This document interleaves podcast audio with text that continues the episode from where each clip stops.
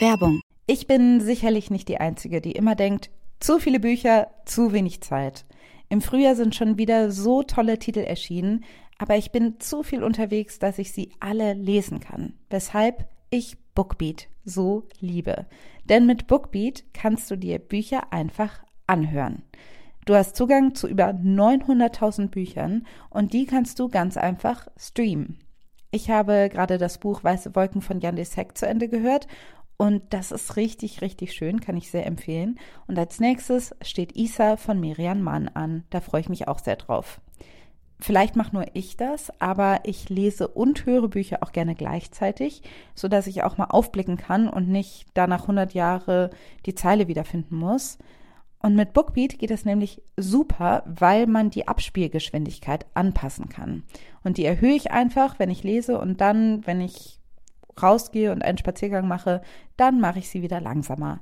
Bookbeat gibt es für Studierende schon ab 4,99 im Monat, was ich ziemlich cool finde. Aber vor allen Dingen haben wir jetzt den Hookup für euch, denn mit uns kannst du Bookbeat mit dem Promocode Feuer zwei Monate kostenlos testen. Alles, was ihr machen müsst, ist auf www.bookbeat.de slash Feuer zu gehen und euch da die App zu holen. Die Infos findet ihr aber auch wie immer in den Show Notes.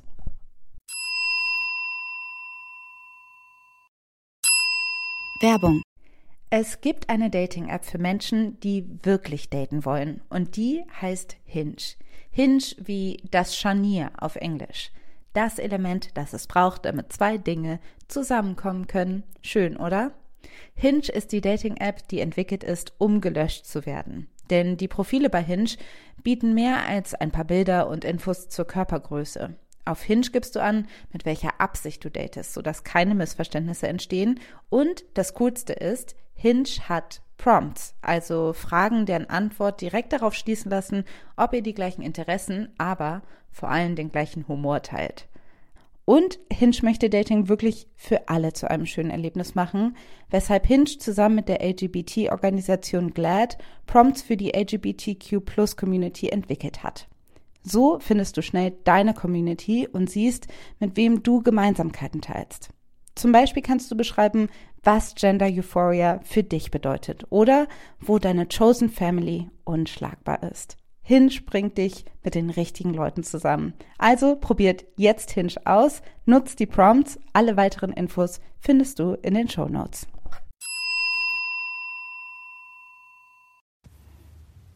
Hallo, hier ist Alice. Ich muss euch etwas sagen. Nach 37 Folgen Feuer und Brot haben Maxi und ich keinen Bock mehr. Wir hören auf. nee, Spaß. Oh Gott, das wäre mega traurig. Nein, wir haben noch Bock, aber wir haben einfach keine Zeit. Nach 37 Monaten, das erste Mal, haben wir keine Zeit gefunden, um eine neue Folge aufzunehmen. Es tut uns sehr leid. Wie gesagt, ich tippe mir hier die Finger wund an meinem Buch und Maxi spricht alle möglichen Serien und Hörbücher. Die ist bis spät nachts immer im Studio. Und deshalb haben wir einfach keine Zeit gehabt. Das hat nicht geklappt. Aber das Gute ist ja, dass wir mittlerweile ein kleines Archiv haben, aus dem wir schöpfen können. Und deshalb bieten wir euch heute eine Wiederholung an. Eine Sommerfolge passend zum unglaublichen Wetter, das wir gerade haben. Ähm, dazu finden wir, passt unser Spaziergang durch Köln, der mittlerweile schon zwei Jahre zurückliegt. Und vielleicht wollt ihr euch den einfach mal anhören. Nochmal. Also, wir wünschen euch auf jeden Fall viel Spaß beim Hören und melden uns im Juli wieder mit freshem Content. Und bis dahin sage ich Bye! Über ein Jahr habe ich euch bestimmt. Ja, Ja, wirklich. sicher, das kann gut sein. Wir sind echt nicht mehr oft hier gewesen. Ja, ich war eh mit der Zeit gar nicht Nee. mehr klar. Ja. Das dieses, dieses hier? Das ist wirklich so verrückte Sache. Ja, Hauptsache, man erkennt sich wieder. Genau. Ne? Ja, schön, wieder bekannte Gesichter zu sehen. Genau. Tschüss. Ciao. Immer noch da. Verrückt, ne? Ja. Okay. Manche Dinge ändern sich. Nee, starten wir einfach, ne? Ich glaube schon. Ist ja verrückt. Hello.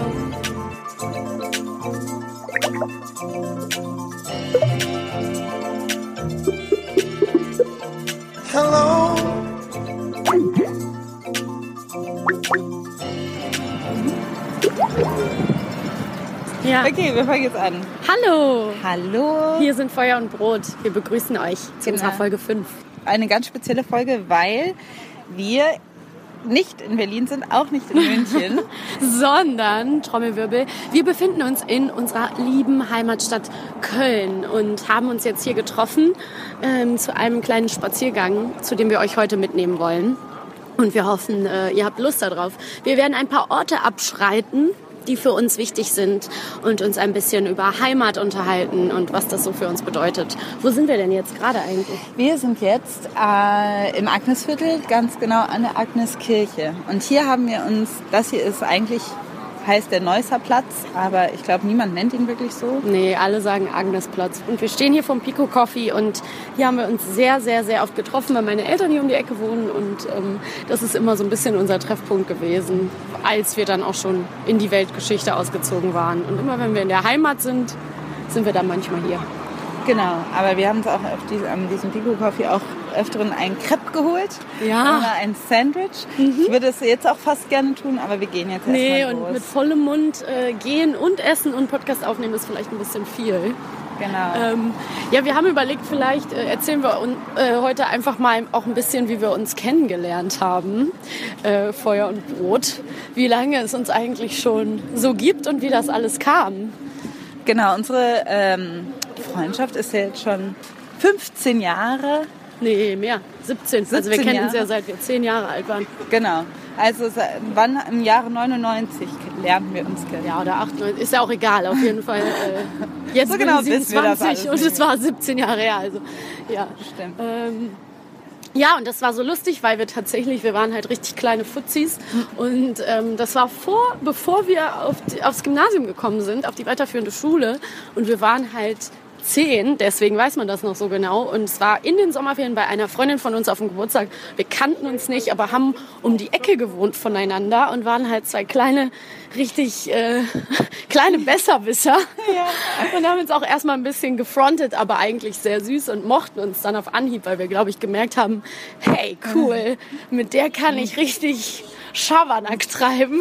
Genau, da wussten wir noch gar nicht, dass wir dann auch kurz danach in eine Klasse kommen würden. Ne? Genau, dann waren wir nämlich hier in, in Köln auf dem Hansa-Gymnasium, wo wir gleich auch vorbeigehen werden und äh, haben uns dann so dicke angefreundet und waren einfach immer jeden Nachmittag nach der Schule zusammen, haben äh, gespielt, wie das noch damals so war, bevor es Handys gab. Wir haben einfach gespielt und ähm, haben einfach richtig viel coole Sachen gemacht. Ewige Dinge haben wir gespielt. Wir haben, ja, wir haben auch immer Harry Potter gespielt und so Zauberbücher gemalt, weißt du. Ja, wir haben immer gemalt, einfach gemalt, Das ist ultra heiß. Ja, ja natürlich. Ich nehme mal das Aufnahmegerät in die Hand und äh, Alice zieht ihren super coolen Hipster Fjallräven-Rucksack aus und packt da jetzt ihre Jacke rein.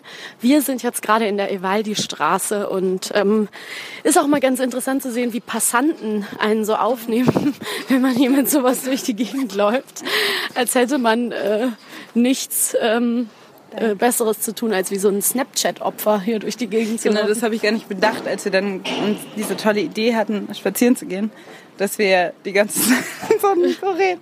Aber das ist, glaube ich, gar nicht. Man selber ist dann immer so selber selbstzentriert. Eigentlich andere Leute interessiert das wahrscheinlich gar nicht so. Außerdem sind wir auch nicht mehr ganz so jung, was wir ja immer wieder merken. Und deswegen fallen wir nicht mehr so richtig in die Snapchat-Instagram-Generation. also die denken dann, wenn, das hat schon irgendwie ein bisschen Sinn. Und es ist halt tatsächlich heute 30 Grad oder so. Also es ist richtig, richtig warm wie ein Sommertag. Und das im September, das will was heißen. Wir laufen jetzt Richtung Feuerwache. Hier haben wir tatsächlich eben schon gesessen, um ein kleines äh, Vorgespräch zu halten.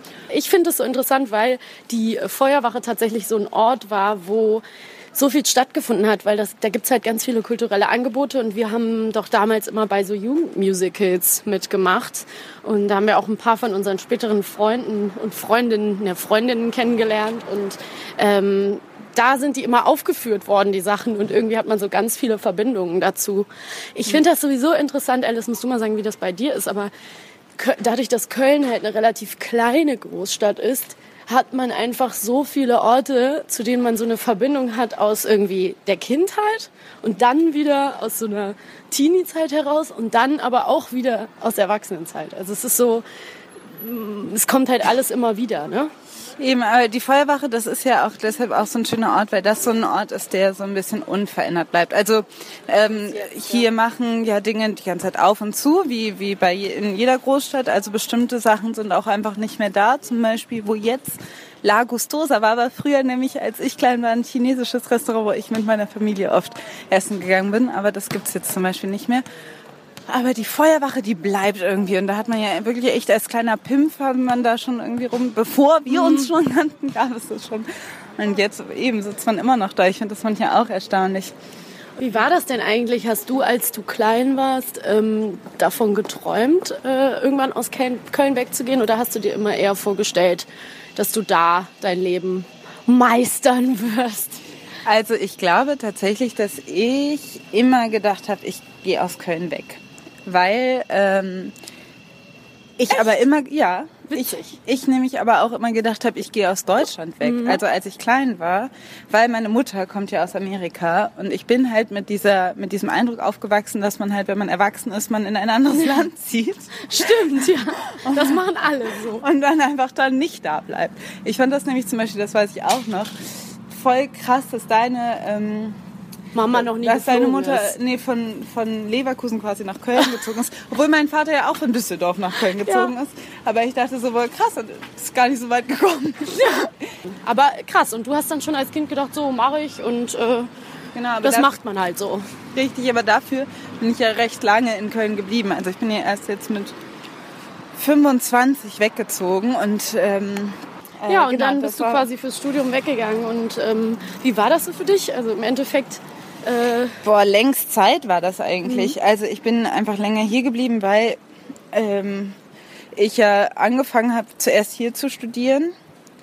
Und warum? Das kann man jetzt immer so schlecht sagen, ne? Weil ich glaube, ich hätte eigentlich auch schon gerne für, das, für mein erstes Studium wäre ich eigentlich auch gerne schon weggegangen. Aber als ich, ich weiß noch, als wir so Abi gemacht haben, da war ich, da wusste ich überhaupt nicht so genau, wohin mit mir. Und das war ähm, auch so eine, ich glaube, so geht's jedem auch ein bisschen. Ne? Also ja, in der Abi-Zeit fällt man so ein bisschen in ein Loch. da wusste ich nicht genau, was ich machen soll, weil ich irgendwie auch nicht mehr wusste, in was ich jetzt wirklich gut war oder was ich kann. Weil ich auch irgendwie echt so ein mittelmäßiges Abi gemacht habe, was jetzt nicht total verkackt war, aber jetzt auch nicht wirklich gut. Und ich irgendwie nicht mehr genau sagen konnte, was, was ich eigentlich machen will und so. Also so eine generelle Un Verunsicherung, die man da mit 19 Ich habe auch ein bisschen das Gefühl, ähm, dass sowas auch tatsächlich der Nebeneffekt sein kann von der Schule, ohne jetzt unsere Schule prinzipiell verteufeln zu wollen. Das ist echt so zum Teil in, in dieser Phase des Lebens, wenn du so das erste Mal aus dieser Mühle, äh, 13 Jahre Aufgehobenheit und gleichzeitig immer wissen, was von dir erwartet wird, dass wenn du da so raustaumelst, kann die Schule auch schaffen, dir so alles wegzunehmen, was du vorher dachtest, was ganz klar wäre.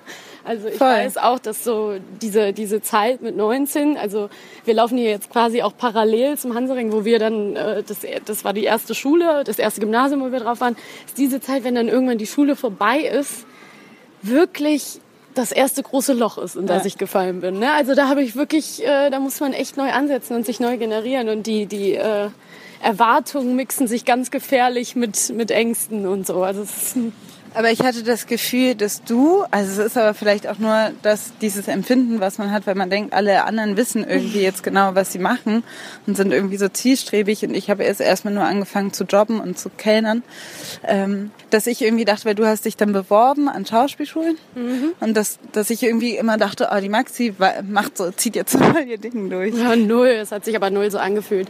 Also ich bin ja schon relativ früh dann ausgezogen. Ich bin vor dem Abi ausgezogen. Und ähm, nee, ich war auf jeden Fall, also ich hatte damals, das muss man dazu sagen, äh, ähm, ziemlich Probleme mit meiner Stimme, weil ich habe echt schon als, als ganz junges Kind angefangen, Synchronsprechen zu machen und alle möglichen Sprecherjobs. Und dadurch, dass ich noch keine vernünftige Technik hatte, ähm, ist meine Stimme dann immer weiter so kaputt gegangen, weil ich einfach nicht genau wusste, wie mache ich das, wenn ich viel schreie und wenn ich viel mit Druck arbeite, dass meine Stimme dann nicht äh, darunter leidet. Und dazu ist die Stimme natürlich auch total connected mit dem ganzen Körper. Und wenn man dann Stress hat und sich Druck macht, ist das natürlich extrem schlecht für die Stimme. Und deswegen war meine Stimme dann auch die ganze Zeit schon so kaputt. Also ich weiß, das war echt so mit die schlimmste Zeit an, weil ich diese, also diese vollkommen unbelastbare Stimme hatte. Und dann habe ich auch ganz schnell gemerkt, so mit der Schauspielschule kann das so nicht hinhauen. Und dann steckst du in dieser Mühle fest. Du weißt nicht, kümmere ich mich jetzt zuerst zwei Jahre darum, dass die Stimme in Ordnung ist? Oder versuche ich erstmal angenommen zu werden und dann kümmere ich mich um die Stimme? Und ich habe dann so ein bisschen versucht, das zweite zu machen. Ich war aber auch komplett äh, nicht mehr selbstbewusst genug, um mich irgendwie an Schulen zu, zu bewerben. Ich glaube, das ist dann auch ein bisschen ähm, das los, wenn man das irgendwie so früh macht oder früh anfängt, so ein bisschen zu Schauspielern. Ich hatte eigentlich schon da irgendwie das Gefühl, ah, das Business ist so scheiße, da will ich nicht unterkommen. Jetzt Ja, die Max so und ich waren nämlich früher schon, wurden schon mich früh in, in Schauspielagenturen gesche- gesteckt. Und ähm, witzigerweise eben. Naja, wurden gesteckt, würde ich jetzt bei mir nicht sagen. Also ich wollte das schon gerne selber. Also Echt? mich Ich hatte schon echt das Gefühl, dass ich da irgendwie, dass dann irgendwie meine Eltern so Fotos von mir gemacht haben und dann auf einmal war ich dann da drin, was ich ja auch super fand. Ich fand es dann super. Aber ich hatte irgendwie, oder mir fehlte einfach ein bisschen Erinnerung, aber ich hatte so das Gefühl, es wurde, es ist mir eher passiert, als dass ich aktiv gesagt habe, Nee, ich wollte immer, ich wollte immer auf der Bühne stehen. Ich war immer so eine kleine Rampensau. Das auf jeden Fall. Also. Ja, ich auch. Das hat man ja schon damals gemerkt, weil Max und ich hatten nämlich damals im Musical, du kannst auch immer sagen, wenn ich irgendwas nicht verraten soll, ich, ähm, damals äh, nämlich äh, große Rollen. Wir sind nämlich da als Fünftklässler in die Musical AG eingetreten auf dem Hansa-Gymnasium. Und haben dann zum Ärger von den ein bisschen Älteren dann direkt alle Hauptrollen abgesahnt. Zuerst in Momo, wo ich dann Momo gespielt habe und Maxi hat So. Gigi Fremdenführer gespielt. Das sind großartige Fotos bis heute noch. Gibt's Ist auch cool, weil dass wir dann danach die Geschlechter getauscht haben. Erst warst du das Mädchen und ich der Junge und dann haben wir halt die Schöne und das Biest gespielt und ich war die Schöne und Alice war das Biest. Und ich Das ist musste, halt auch eigentlich viel zu geil. Ne? ja, und ich musste singen und also weil es ja Musical von Walt Disney quasi eine Adaption war und ich musste nur ein Lied singen, was ja eigentlich ganz gut ist für eine Hauptrolle, aber das war schon ganz schlimm, weil ich nicht, weil ich leider nicht so gut singen kann wie Maxi. Ja, aber das denkt man nie. Leute denken immer, du könntest singen. Ja, das ist Woran könnte es liegen? Ja, wir So sind das jetzt äh, am Mediapark angekommen, hier vor dem Cinedom. Auch ein großer Teenagerort von uns. Und hier gibt's so die, sind die Hausnummern so ganz groß in silbernen Zahlen. Ich finde, der Mediapark ist ja so ein Ort, wo man schon ziemlich festmachen kann, wie sich Köln auch verändert. Ne? Also Voll. es ist schon echt. Äh, hier ist jetzt draußen so ein riesen Burgerladen auch, ne? die große Epidemie der Burgerläden. Ich will jetzt gar nicht haten, echt. aber ne, um äh, Olli Schulz zu zitieren, Leute, die sich eine Stunde für einen Burger anstellen, haben halt die Kontrolle über ihr Leben verloren. Und du hast auch das Gefühl, egal was zumacht, was auf jeden Fall dahin kommen kann, ist ein Burgerladen. Und da ist es hier so cool loungig und hier ist so coole Lounge-Musik und daneben ist irgendwie der große ähm, Just Fit Premium äh, Pavillon und so weiter. Also es ist schon krass, weil ich finde gerade, also klar, überall verändert es sich, aber gerade auch in Köln merkst du echt so, viele der coolen Sachen, die es früher gab, gibt's auch nicht mehr. Ne? Ja, also der Mediapark war ja irgendwie damals angelegt. Hier waren ja einfach auch riesen Dinger. Viva war hier und dann Sat war irgendwie, 1, äh, 1 Live, meine Genau, 1 Live war auch noch damals hier und irgendwie, irgendwie, ich weiß nicht, ob RTL auch da so ihre, ihre Stationen auch hier hatten sogar. Auf jeden Fall war einfach früher, als Köln noch Medienhauptstadt war, so hieß das nämlich hier immer, äh, war dieser Mediapark einfach irgendwie dann so ich. Nicht hier sogar Viva? ja, ja, Viva war Ja, hier. ja. Also ähm, war hier fett drauf und dann waren da auch immer Milka und Lämmermann und Mola Adebisi sind Ich weiß, auch gar nicht, ich weiß auch gar nicht, ehrlich gesagt, ob ich das sagen darf, aber ich glaube ja auch hier oben in einem von diesen Pavillonhäusern mit so einem krassen Balkon und so einer Fensterfront wohnt nämlich Tom Gerhardt. Ja, ich weiß es ganz genau, Ja. weil wir waren nämlich hier einmal. Auf dieser Filmpremiere, ne? Genau, weil wir waren nämlich, da waren wir auch echt jung. Das war kurz bevor ich nach Amerika gegangen bin. Da wir waren 15. Wir, ja, 15, 16 waren wir. War hier so eine, boah, was war das? Siegfried. Siegfried, genau, da hat äh, Tom Gerhardt nämlich ein Filmgerät und das ist ein guter Freund von meinem Vater. Und mein Vater will manchmal nicht zu äh, Premieren gehen. Und da hat er uns gesagt, ihr könnt zu der Filmpremiere gehen. Und das war auch so First Night Out so ein Ja, bisschen, also hier voll. war, es war auch richtig schön, es war ein riesen Ding aufgebaut hier auf dem Mediaparkplatz, Open Open, Air. Air. und oben konnte Tom Gerhardt nämlich runtergucken von seinem Balkon. Und man hat ihn so gesehen, ich glaube sogar im Bademantel, ich habe es zumindest in Erinnerung, dass es ein Bademantel gewesen wäre, es stimmt wahrscheinlich nicht. Aber wir hatten uns halt schick gemacht und hatten richtig Genau. Bock auf Party. Und wir sind da über den roten Teppich nämlich gelaufen und wurden nämlich so vor Indira sind wir nämlich da Indira von Broses Ja. sind wir nämlich über den roten Teppich gelaufen, weil weil natürlich die Armfotografen überhaupt nicht wissen, wer jetzt prominent ist und wer nicht, wurden wir nämlich auch relativ wurden schon fotografiert und dann waren wir nicht so ganz aufgeregt. Das Witzige ist ja auch, dass du selber in deiner Selbstwahrnehmung denkst du nicht, dass du so jung aussiehst. Wenn ich aber jetzt 15-jährige Mädchen sehen würde, würde ich denken, mein Gott, sind die jung. Und wir dachten aber so, wir fallen gar nicht auf. Wir dachten so, wir sind richtig smooth unter den Erwachsenen unterwegs. Haben dann schön auch Sekt, Säckchen O-Saft ein bisschen getrunken, ein, zwei, nicht zu viele. Und wurden dann tatsächlich, um mal auch wie coole Kölner Medienmenschen mal eine Story zu droppen, wurden dann von Otto Walkes angeflirtet. Genau, das kann man ja auch mal so Fahrstuhl. sagen. Im Fahrstuhl zu diesem hier ist nämlich ein riesiges ein, äh, ein riesiges Hochhaus, das bestimmt einen Namen hat. Köln, Köln Tower Hochhaus, keine Ahnung, auf jeden Fall war da oben die Aftershow-Party. Genau, irgendwie im 112. Stock. Genau. Und da sind wir mit dem Fahrstuhl hochgefahren und in dem Fahrstuhl war Otto Walkes, der da auch in dem Film mitspielte, glaube ich. Genau, der hatte wie in allen diesen Comedy-Filmen irgendwie eine Rolle und hat dann einfach mal uns angeflirtet. Ich weiß nicht mehr, was er gesagt hat. Wollt ihr schon gehen? Genau, wir sind nämlich runtergefahren Ah, ja. und der kam. Und wir sind halt voll brav, nachdem wir cool zu äh, She is fresh, fresh, exciting, nachdem wir da cool mal äh, eine Stunde abgedanced haben, sind wir brav nach Hause gegangen, muss man jetzt Genau. mal sagen.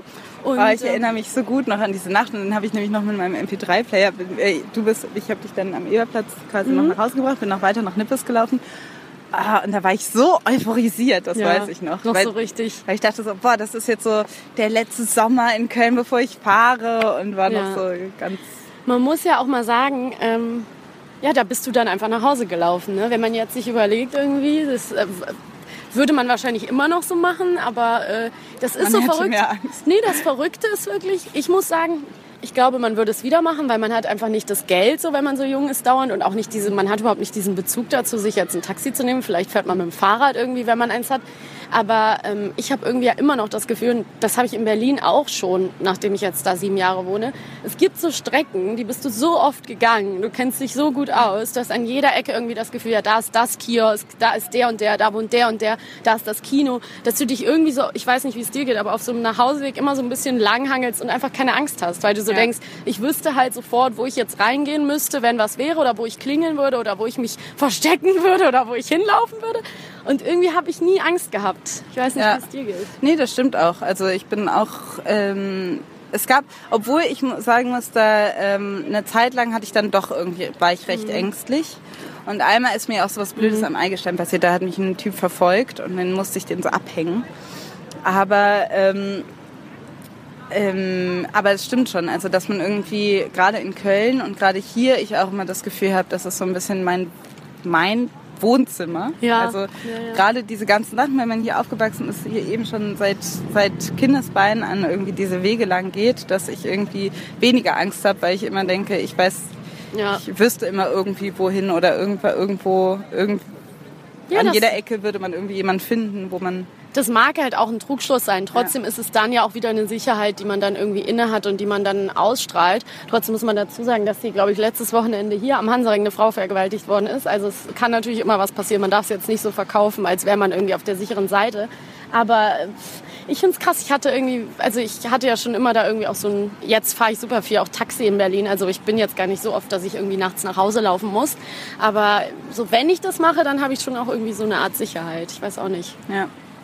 Nee, ähm, geht mir genauso. Aber ich meine, ich wohne jetzt auch gerade in München und in München habe ich ähm, gerade, weil, also ich meine, die Stadt strahlt auch so eine Sicherheit aus, aber ich nutze, also ich nehme das auch voll auf, dass ich denke, ich bin ja in München, hier kann mir nichts passieren.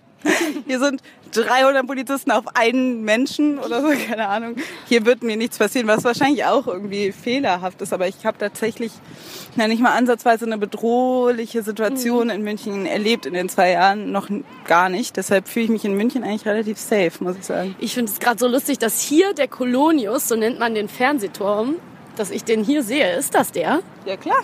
Also Wir sind doch gar nicht weit Ja, ja, ich weiß, aber das Lustige ist, dass der hier so auftaucht, weil so geht's mir manchmal in Berlin, Mhm. dass ich irgendwo stehe und denke, ah, hier ist ja der Fernsehturm zu sehen. Also gar nicht, dass ich davor stehe, aber so, dass der in irgendeiner Ecke auftaucht. Und dieser Blick auf den Fernsehturm in Köln, der war mir überhaupt nicht präsent. Also, Ja. Und sag mal, wenn du jetzt rückblickend drei Wörter, was ist, was ist Köln für dich? Ähm, Also das, was natürlich ist, ist so platt wie wahr, ist Köln für mich der Inbegriff von Heimat. Köln ist für mich ähm, wirklich boah, Wurzeln und alles hat alles wirklich was mit so einer tiefen, ähm, diese tiefe, hier komme ich her, da hier hier bin ich groß geworden, hier bin ich aufgewachsen. Also ich würde, das sind alles so verbundene Worte, schätze ich mal. Ähm, Heimat, Familie und Wurzeln sozusagen. Das, so, so fühle ich mich hier immer sehr, weil ich irgendwie eben das Gefühl habe, ich kenne hier wirklich gerade diese Strecke, die wir gerade gehen, kenne Ja. ich so, so sehr. Und deshalb ähm, Ja. Aber mittlerweile mag ich das Gefühl, auch jetzt, wo ich nicht mehr hier wohne, mag ich das Gefühl auch. Weil als ich nämlich hier gewohnt habe, irgendwie dann mit, ähm, mit dann, in, also so, es fing dann schon so mit 22, 23 an, dass ich gedacht habe, ich kann, ich kann es nicht, ich kann nicht mehr hier bleiben, weil es einfach hier passiert nichts. Also ich kann jetzt, man könnte jetzt irgendwie so weitermachen. Es ging auch ganz gut. Ich hatte ja gerade beim WDR so einen Fuß drin und habe gerade irgendwie angefangen Radio zu machen. Aber ich habe einfach gemerkt, ich will gar nicht alles hier jetzt schon so fertig haben und wollte mich davon schon wieder ein bisschen losreißen. So, jetzt warten wir mal ganz kurz, weil hier wird so ein bisschen laut. Ja. Gehen wir von der Straße erstmal. Ich lebe Jesus Christus stand hier gerade auf der Straße gemalt, wo ich mir denke, was ist aus den Christen geworden? Sie sind, sie sind Graffiti-Artists. Vandalismus. Aber sag mir, jetzt muss ich die Frage natürlich zurückstellen. Was ist denn Köln für dich? Ähm, ja, äh, ich, wenn ich das jetzt mehr so beantworte, was, was stellt Köln für mich dar?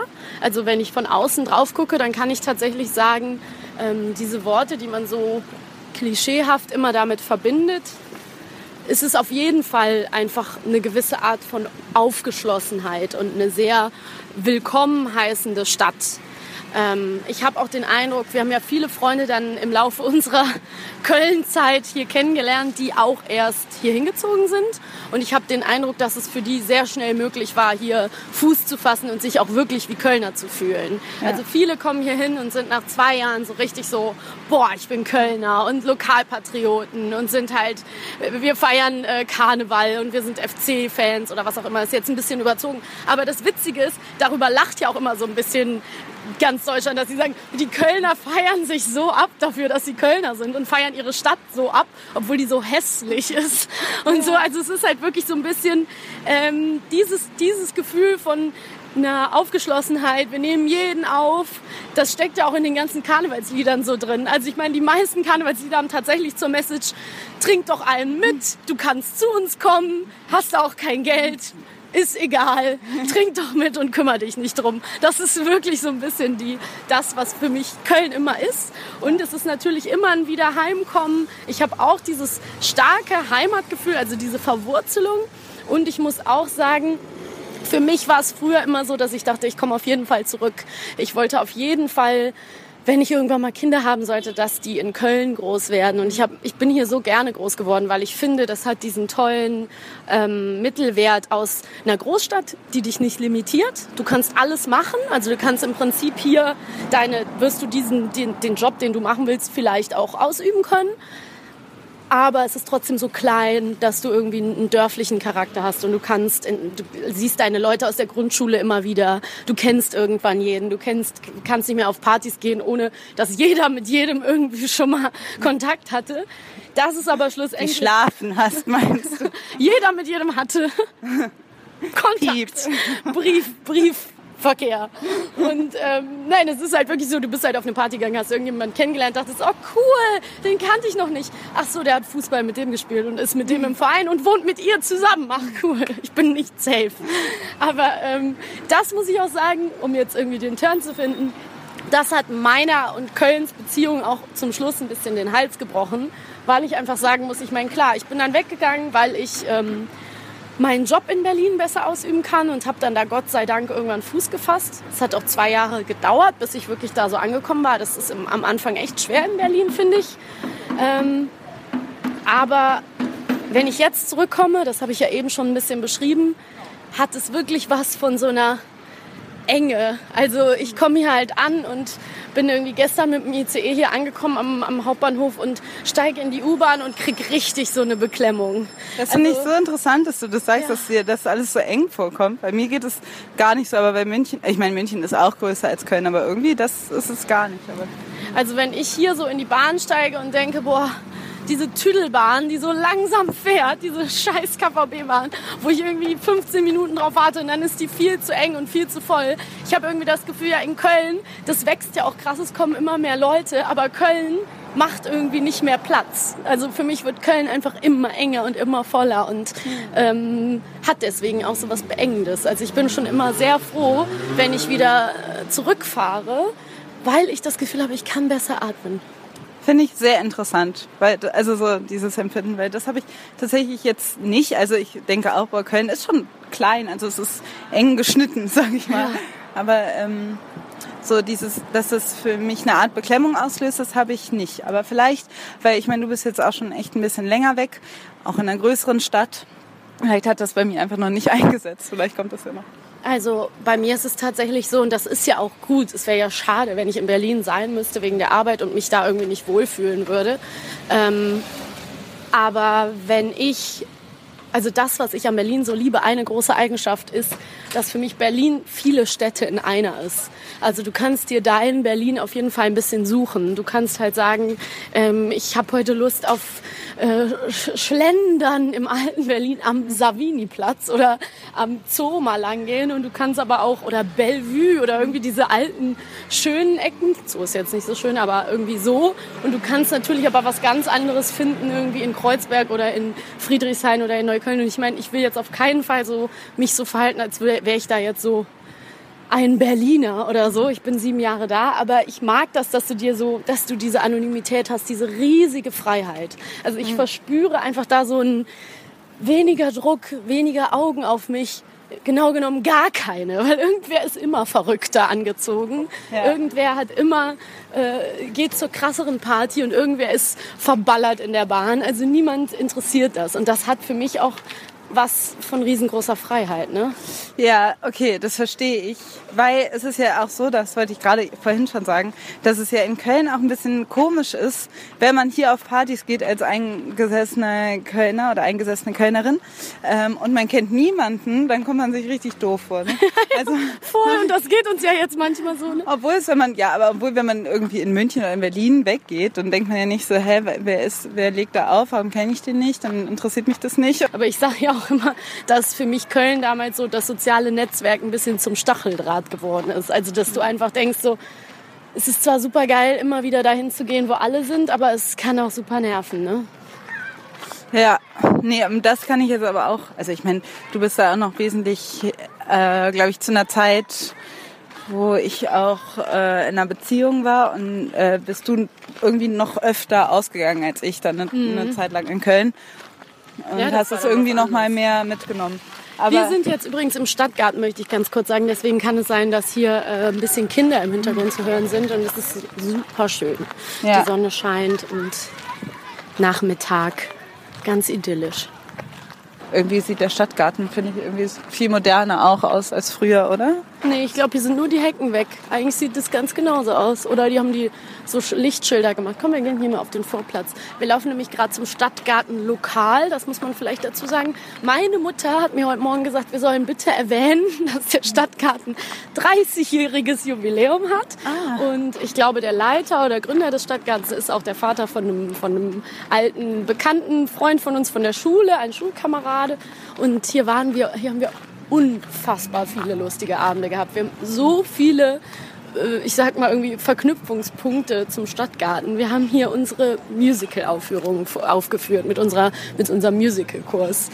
Wann? Das allererste Musical haben Das wir hier, hier? Ja, natürlich, das haben wir hier im Saal aufgeführt.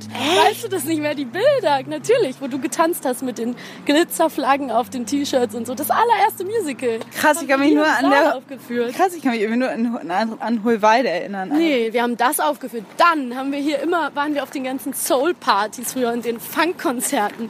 Ich habe hier ungefähr Clouseau vor 30 Leuten gesehen und Dendemann. Diese ganzen kleinen Konzerte waren hier immer. Und es gab Stu das Studio hier unten, da sind Partys, da gab es genau die Play, eine Drum and Bass Party und diese ganzen Dancehall Partys. Und jetzt stehen wir hier gerade an diesem Vorplatz und man muss sich das vorstellen, hier sind so Holz, Holz, eigentlich keine Bänke, sondern so eine Holzumrandung. Und hier war einfach so, das davor chillen war einfach das große Ding. Also draußen ist das Neue drin, war hier echt das Motto. Und man hat hier einfach Abende davor gesessen, Bier getrunken. Ich trinke jetzt gar kein Bier mehr. So, wir hatten immer Kioskbier. Man hat hier unfassbar viele Leute getroffen. Und das hat mich aber manchmal auch schon, das weiß ich damals auch schon ein bisschen frustriert, weil ich ja einfach wahnsinnig gerne tanze. Aber irgendwie war es dann so draußen. trendy, die ganze Zeit draußen zu Das sitzen. stimmt.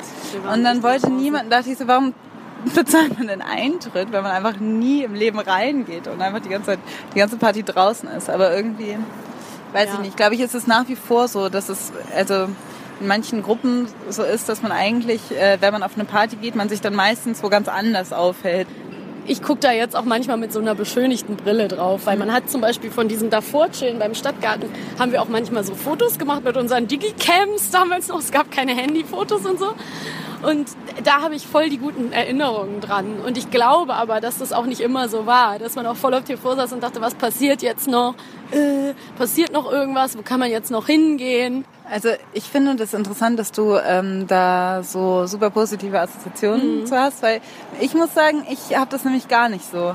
Also für mich war es so eine, ich erinnere mich irgendwie an so eine Zeit, wo ich oft das Gefühl hatte, ich, ähm, ich kann, ich weiß nicht, wer ich bin und ich kann mich selber irgendwie auch nicht so wirklich behaupten. Und dann bin ich auch immer, hatte ich das Gefühl, ging es immer so, da, also es war zumindest für mich gerade, weil man gerade angefangen hat, so wirklich auszugehen, man war ja gerade, war, wir waren ja super jung, also 18, 19, also wir durften ja gerade erst legal in irgendwelche Clubs gehen, um das Da waren wir aber auch schon ein Jahr, da waren wir, ein Jahr wir waren da schon öfter, öfter dann auch, auch mit 17 schon unterwegs, aber also man ähm, und ich hatte irgendwie, vielleicht weil ich auch da ähm, ein Jahr davor auch in Amerika war, weiß ich nicht, aber ich hatte irgendwie, für mich hat das alles so ein bisschen, hatte ich das Gefühl, ich muss irgendwie so ein bisschen ankurbeln mit dem ähm, mit dem Mitkommen und dass ich irgendwie immer das Gefühl hatte, man man war halt so sehr auf cool sein bedacht. Das war halt da super wichtig, ne, dass man irgendwie also auf der einen Seite gibt es auch super positive Assoziationen, also dieses Gefühl von aus der Schule raus zu sein und dieses freie, äh, diese Freiheit zu haben. Und wir sind ja oft auch äh, an einem Abend in ganz verschiedene Clubs gegangen und mit dem Fahrrad in, im Sommer so rumzufahren. Das hat schon echt Bock gemacht. Aber ähm, oft denke ich auch ein bisschen so, das war auch immer anstrengend, immer so Überall noch hin, überall noch hin und den immer noch so. sehen, den noch sehen. Ja, und dann war der auf einmal nicht mehr cool und mit dem erstmal nicht reden und und erst oder erstmal abwarten oder nicht zuerst Hallo sagen, sondern Creepy, ja. also solche Sachen. Voll der Stress. Voll der mega Stress. Und aber ich meine, so das hat sich dann ja auch alles entspannt und das waren ja nicht nur wir, das war ja manchmal allgemein diese Atmosphäre. Wenn ich manchmal denke, so was für Krampfköpfe da auch. Alle möglichen, Ja. auch ältere. Also nicht nur wir als junge Leute, wir hatten natürlich auch voll oft so einen Krampf, dass wir dachten, ah, sind wir cool. Ich habe das gar nicht mehr so im Kopf, aber es stimmt natürlich und das wird einfach weniger, wenn man älter wird. Man denkt so, ja, ist mir jetzt auch egal, so, ne, wirklich. Aber ganz viele waren halt auch älter und es war nicht so. Also äh, viele Leute, da geht's dann wirklich um gesehen und gesehen werden oder die Gruppe Mädels findet einen scheiße oder die und die. Und das merke ich echt zum Beispiel, das ist aber auch was, das kannst du in Berlin total haben. Das höre ich auch immer von Leuten, dass eben, das ist diese Vergleichskrankheit, die muss man echt sein lassen. Dieses, man steht irgendwo, man kennt nicht alle. Oder man kennt eben alle und es verunsichert einen total. Also man weiß, was die machen. Nicht man, man kennt eben alle, aber man weiß, was die machen und denkt irgendwie, der hat einen Blog und der schreibt für die Juice und der schreibt für die Specs und bla. Man kann sich dann wirklich so denken, so, ah, das lernt mich und ich will nicht, dass die, mm, das muss man halt alles loslassen. Man muss, aber das gelingt natürlich auch nur aus so einer gewissen inneren Zufriedenheit. Und das, was du halt beschreibst, dieses der Nacht hinterherrennen, der, der schönen Nacht, der guten Party hinterherrennen, das habe ich auch in einer echt schwierigen Erinnerung und das passiert einem immer mal wieder. So dieses, dass man so taumelt und man denkt, wo geht denn jetzt noch was und warum irgendwie bin ich den ganzen Abend auf der falschen Party und das ist irgendwie dann so, das, das kann unheimlich eine unglaubliche Melancholie auslösen. Auch, äh, auch wenn ich das nicht komplett aus meinem Leben löschen will, diese Abende, ne? weil das ist auch... Nee, überhaupt nicht. Also auch dieses, genau, also irgendwie, ich meine, jede Erinnerung, äh, je älter sie wird, desto, desto besser reift sie, egal ob sie jetzt schlecht oder gut ist, irgendwie weiß man sie dann besser wertzuschätzen. Also ich auch, also gerade dieses, ähm, diese Zeit äh, nach dem Abi ist mir irgendwie als schwierige, aber aufregende und irgendwie spannende Zeit irgendwie auch in Erinnerung. Ja. Und wo wir einfach auch, ähm, wo es für uns ja auch nochmal krass war, weil ähm, wir waren so selbstverständlich immer in einer Stadt und ähm, gar nicht, also ich weiß nicht, ich glaube, das war nie Riesenthema bei uns, aber das ist ja auch, also dass wir dann so vor diesen Möglichkeiten standen, gar nicht mehr in eine Stadt, äh, in einer Stadt zu sein und auch deine Entscheidung irgendwie nach Berlin zu gehen. In irgendeiner Form weiß ich noch, dass ich das in irgendeiner, also auch irgendwie gut fand, auch gut, weil ich dachte so, es ist auch, weil ich so als ähm, empfunden habe als Zeit, dass ich dachte, okay, du musst deinen Weg gehen und so also irgendwie wir wir gehen jetzt so wie das sich in meinem Austausch ja in Amerika ja, schon ein bisschen angebahnt Ja. hatte oder schon einmal irgendwie so eingesetzt war, dass ich dachte, jeder braucht auch so seine eigene Art von Entwicklung, aber irgendwie fand ich das ähm, auch schon also auch schon krass.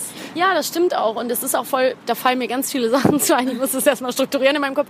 Ja, das Ding ist ja, du bist ja dann auch, als wir äh, eben in der 11. Klasse dann ja weg gewesen und ich habe dann die Schule gewechselt, muss man dazu sagen. Das haben wir auch noch gar nicht gesagt. Ich habe dann woanders auf einer anderen Schule Abitur gemacht und du bist ja dann hinterher gewechselt, was auch super schön war. Das habe ich ja auch so ein bisschen für dich mitorganisiert, weil du eben nicht in Deutschland warst, kurz gefasst.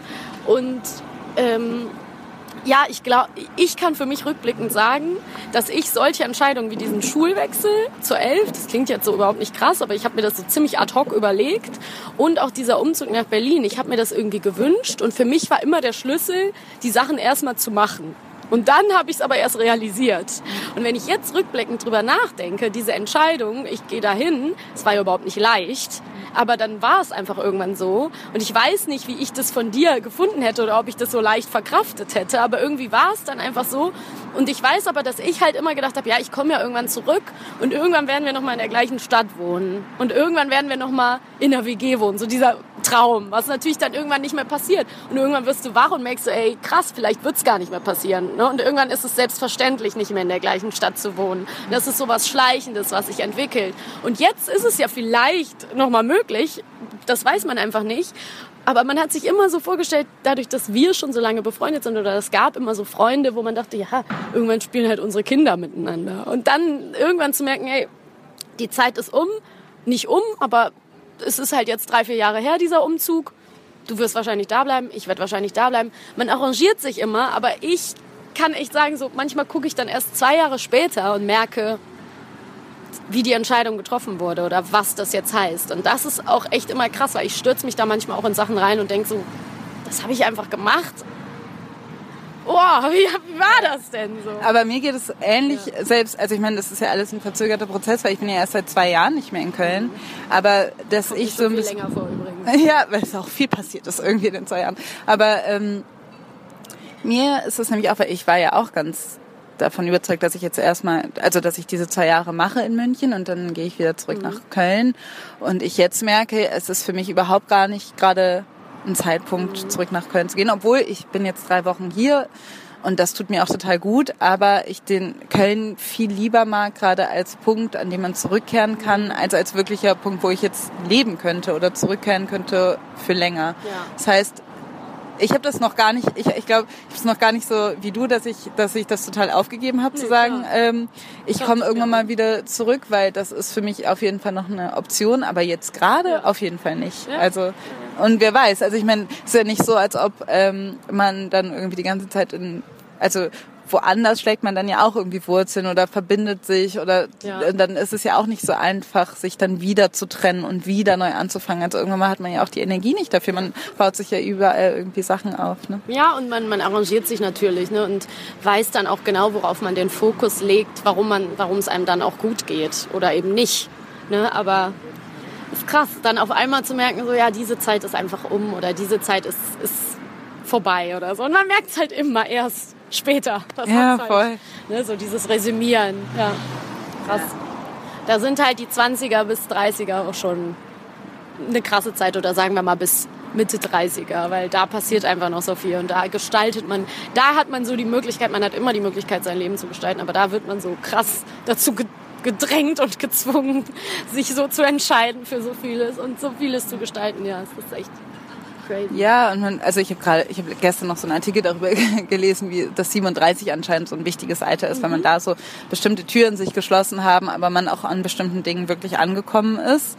So anscheinend haben das haben das verschiedene Forscher so rausgefunden, dass das, das 37 irgendwie so ein spannendes Alter ist und dass man bis dahin ja einfach so irgendwie wie so ein wie so ein Berg erklimmt, der so aus Sand ist und immer das Gefühl hat, man läuft irgendwie auf der Stelle und kommt nur sehr schwer hoch und, äh, und äh, hat die ganze Zeit auch keine richtig definierte, aber in irgendeiner Form so eine strebt ja in so eine ungenaue Wunschvorstellung von sich selber hin. Man denkt so, man geht noch irgendwo Ja. hin. Also dieses Gefühl von angekommen sein oder dieses so, ich weiß nicht, es ist ja bei jedem irgendwie ein bisschen anders. Ich meine, du arbeitest zum Beispiel jetzt schon länger als ich, aber dieses Gefühl von, ah, dass ich irgendwann mal ein festes oder ein regelmäßiges Einkommen habe und ich bestimmt irgendwann mal Steuererklärung. Steu Steuererklärung. Das war schon öfter Thema in diesem Podcast. Das ist auch wirklich, ich druck mir irgendwann ein T-Shirt. Steuererklärung. Oh, cool, ja. Genau, das sind so Themen, mit denen ich mich jetzt vielleicht, also in nächster, in nächster Zeit äh, mehr auseinandersetzen muss. Aber ähm, dass man dann, ja, dass man äh, merkt, man ist noch in diesem Prozess von, man geht auf irgendeine Form, auf irgendeine Form von sich selbst zu. Und, ähm, und in den 20ern ist es, glaube ich, oft schwer, mal anzuhalten und mal innezuhalten und zu sagen, hier bin, also so, ich werde nicht nur, ich bin auch schon. Ja, in so einer überspitzten Form zeigt ja die Serie Girls das ziemlich, die ja manchmal echt an die Schmerzgrenze geht. Und ich weiß noch, dass ich das vor ein paar Jahren geguckt habe und gedacht habe, oh, wie sind die denn alle drauf? Das ist ja fürchterlich, das ist ja schrecklich. So ist ja niemand, wie furchtbar. Und es ist natürlich pointiert geschrieben. Aber jetzt, haha, als ältere weise Frau, nein, aber wirklich mit so drei Jahren Abstand denke ich so, doch, es ist schon ziemlich gut getroffen. So dieses immer weiterrennen und in, zum Teil auch ins Verderben, zum Teil Dinge viel zu ernst nehmen, zum Teil hysterisch sein. Das hat auch schon viel, viel Wahres. Das ist schon, da ist schon was dran. Es ist schon wie so eine zweite Pubertät, weil man irgendwie jedes Jahr, also nicht jedes Jahr, und ich glaube, ich meine, wir sind ja jetzt Ende 20, so das beruhigt sich dann auch alles wieder, aber dass man so schon äh, immer das Gefühl hat, wenn man so was Neues angefangen hat, ein neues Studium oder eine neue Stadt bezogen oder so oder neue Freundschaften geschlossen, dass man denkt, okay, jetzt habe ich das Leben verstanden. So, jetzt weiß ich, ich weiß jetzt genau, wie, wie das ist. Auch mit dieser Partysache, was glaube ich in Köln uns auf jeden Fall auch äh, viel bedeutet hat damals. Dieses so, ah, okay, jetzt weiß ich, jetzt Kenn weiß ich ich, wer ich bin und wo ich bin und wen ich kenne und was mein Meine Rolle ist was auch. meine Rolle ist, genau. Und ähm, gleichzeitig aber muss ich auch sagen, hatte man, glaube ich, auch schon ein Bewusstsein dafür, dass das nicht für immer so bleibt. Ja, und das Ding ist auch, das wird auch immer sich wieder ändern. Also man redet jetzt so wissend über das, wie man jetzt gerade tickt, aber ask me again in fünf Jahren. Also ne, Auf jeden who knows. Es wird sich alles immer ähm, wieder weiterentwickeln und äh, sich auch wieder verändern. Ich hatte ja auch irgendwann überlegt, das können wir mal in einem anderen Podcast, in einer anderen Folge, meine ich, machen, ähm, auch nochmal eine von unseren E-Mails vorzulesen, die wir uns geschrieben haben, als du in Amerika warst, weil wir haben uns da die ganze Zeit wirklich so viel geschrieben und ich würde das gerne noch mal gucken, ob man das nicht irgendwie, müssen wir mal entscheiden, können wir ja auch mal gucken, wie die Resonanz jetzt auf die Folge ist, weil die ist natürlich jetzt sehr persönlich, da kann man uns heute ein bisschen besser kennenlernen und ähm, ja, müssen wir auch mal schauen, ob, das die, ob die Leute da Bock drauf haben oder die, die paar Zuhörer, die wir jetzt haben, ob wir die damit auch ähm, ja, hinterm Ofen vorlocken können, sage ich mal ganz blöd. Genau, weil wir freuen uns natürlich immer, immer, immer auf äh, Feedback. Auch das nette Feedback, was wir schon bekommen, freut uns sehr und ähm, deshalb immer, immer raus damit. Ja, und es ist auch ganz, ganz, ganz wichtig, das möchten wir an der Stelle nochmal sagen. Ähm, oder wäre ganz toll, wenn uns jemand bei iTunes zum Beispiel eine Rezension gibt und da einfach mal ein paar Sterne da lässt und einen Satz, das reicht schon, äh, hinschreibt. Und äh, ihr müsst den Postka Podcast gar nicht hören, ihr könnt ihn auch einfach nur anmachen. Das hilft uns auch schon. Ja, und wir sind da gerade so ein bisschen äh, dran, dass man uns vielleicht auch bald bei Spotify oder Deezer hören kann. Das schauen wir mal. Wir halten euch da auf dem Laufenden. Aber bis dahin, jeder Like, äh, jedes Like, jeder Like, weiß ich nicht, jeder Kommentar folgt uns bei Twitter. Es hilft uns wirklich, ähm, um unsere Reichweite ein bisschen größer zu machen. Genau, das hast du jetzt in so einem Nebensatz erwähnt, aber wir sind auch auf Twitter. Wir, jede, für jede Folge kommt ein neues soziales Medium. Zuerst haben wir mit E-Mail, das ist auch ein bisschen historisch bedingt, hangeln wir uns da auch ran. Zuerst haben wir angefangen mit E-Mail, was ja nicht wirklich ein soziales Medium ist, aber dann haben wir Facebook gemacht, wo man uns auch gerne schreiben kann und uns auch liken kann. Und jetzt, seit neuestem, haben wir auch ein Twitter und ein Twitter-Handle, Feuer und Brot. Da kann man uns folgen und auch Direkt kontaktieren und bleibt auf dem Laufenden, was wir so treiben. Genau. Ich habe auch äh, heute tatsächlich richtig oldschool, ich glaube, das macht niemand, ich habe eine E-Mail ausgedruckt. das ist richtig geil. Ich glaube, es ist wirklich, das ist so geil. Ich habe auch letztens übrigens von meiner lieben Arbeitskollegin, Uschi, ich werde sie an dieser Stelle wirklich mal grüßen, meine Arbeitskollegin und Freundin Uschi, die hat mir allen Ernstes erzählt, dass sie unseren Podcast auf CD gebrannt hat. Echt? Sie hat unseren Podcast auf CD gebrannt und im Auto gehört. Wie geil. Ist das nicht unfassbar? Also es ist so schön. Diese, Uschi, ich freue mich auch sehr, auch wenn ich dich jetzt nicht kenne, aber das ist wirklich, das ist wirklich schön, das irgendwie zurück ins Analog, in, nee, es ist noch nicht mal analog, aber es fühlt sich schon so analog an, so eine CD.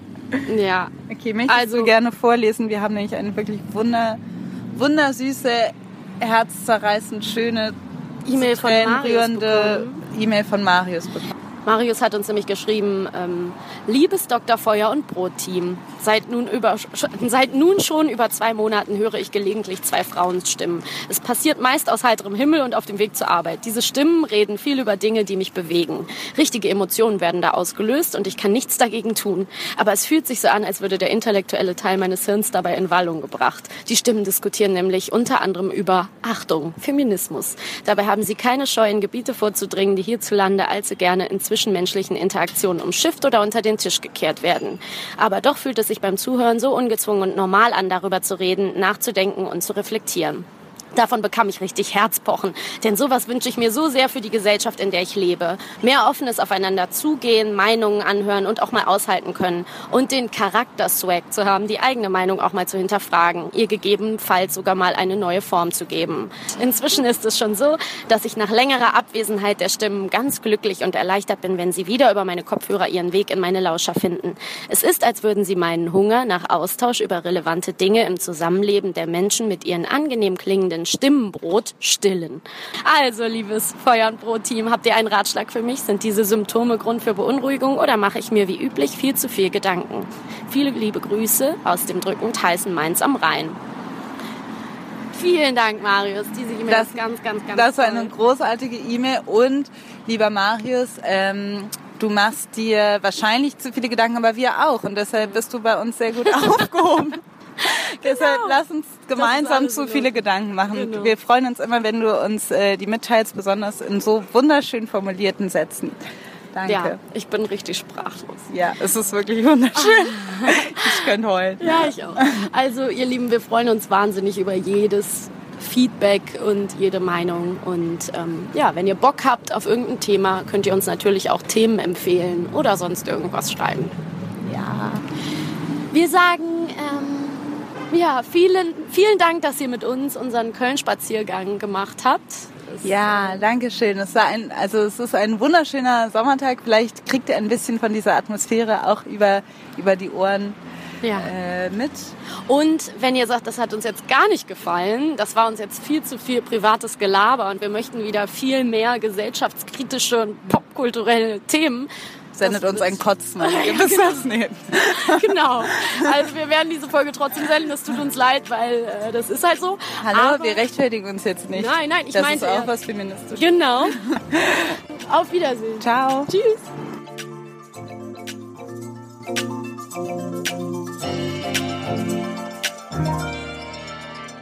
Mal, wir Bis hören uns im. August.